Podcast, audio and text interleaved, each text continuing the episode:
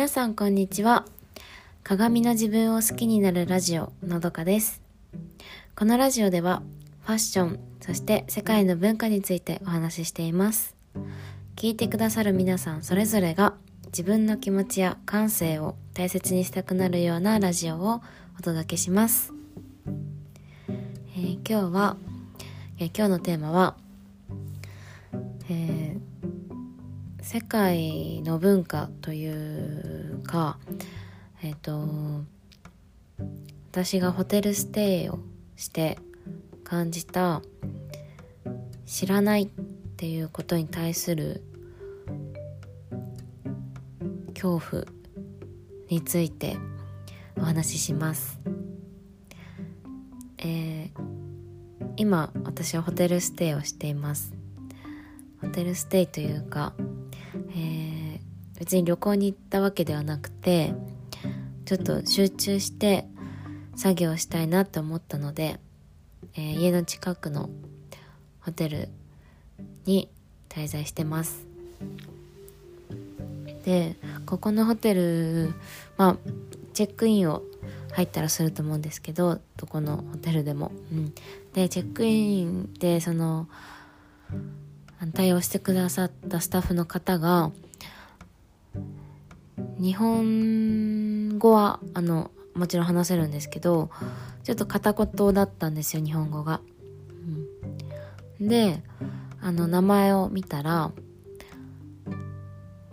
あの漢字だったんですけどえっと日本人の多分名前じゃない感じ。だから多分中国系なのかな。うんだと思うんですけど。そう。であでも全然あのその方はすごく親切で丁寧な方だったんですけど。であのまあ家の、まあ、地元にこのホテルあるんですけど。でも全然知らなくてこういうホテルがあるってことを。でまあリニューアルオープン去年の5月にしたってっていうことで、うん、でもリニューアルだから別に新しく建ったわけじゃないからまあずっとあったんだろうなと思って。でも知らなかったからちょっとネットで調べてみようと思ってこのホテルのことを。調べてみてでその会社概要のところを見たんですよ。でそしたらあのー、まあ日本その代表というか代表のところにもあのおそらく中国の方かなっていう名前があったんですね。うん、まあなんかでそのグループ会社とか大元は東京に本社があるみたいなんですけど、うん、でもいくつか全国にホテルはあってっていう感じであだからやっぱりそのホテル自体が経営者というか代表が、まあ、多分中国の方だからその中国のスタッフも多いんだろうなと思って。うん。で、まあ、何が言いたいかというとなんか正直うんなんだろうなちょっと不安な感じ。あの全然なんていうのかな。それは本当に私が知らないだけなんだなってすごく思うんですけどだからだってあの全然部屋とかすごく綺麗だしサービスもすごく充実してるしでさっき言ったそのフロントのスタッフの方もとっても丁寧な対応だったのでだからそういう面では全然あの普通の普通のっていうか私が今まで行ったことのある日本のホテルと何ら変わらない素敵なホテルなんですけどのまあ言ってしまえば国籍とかであの不安に思ってしまうってこれってあのどの国でもどんな人でも多分思うことなんだろうなって思ったんですよ。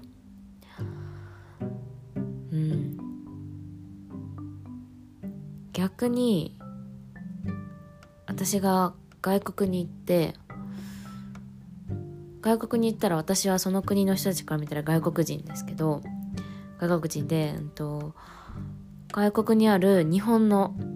全部日本のスタッフのホテルに行ったとします。で、まあ、そのスタッフの皆さんもちろん日本人だから日本語も喋れるけど現地の言葉でもうもちろん話せる。でも私が行った時にあ行った時にっていうかうんそうですね。うん。えっと片言な日本片日本人の人が片言な英語を喋ってるともちろん現地の人ってわかるじゃないですか。あこの人多分母国語ではないんだなって。で日本、うん、と名前見た時にあ日本人っぽい名前だなってなって。ってなると多分その現地の人からしたらあ日本人のスタッフしかいないんだって思われて思うと思うんですけどでも私からしたらあ外国に行って日本人のスタッフが対応してくれるって思うとすごく安心すると思うんですよ。うん、多分だから同じような感覚で今うんなんかその知らないっていうだけでこんなに何て言うのかな不安に思ってしまうんだなって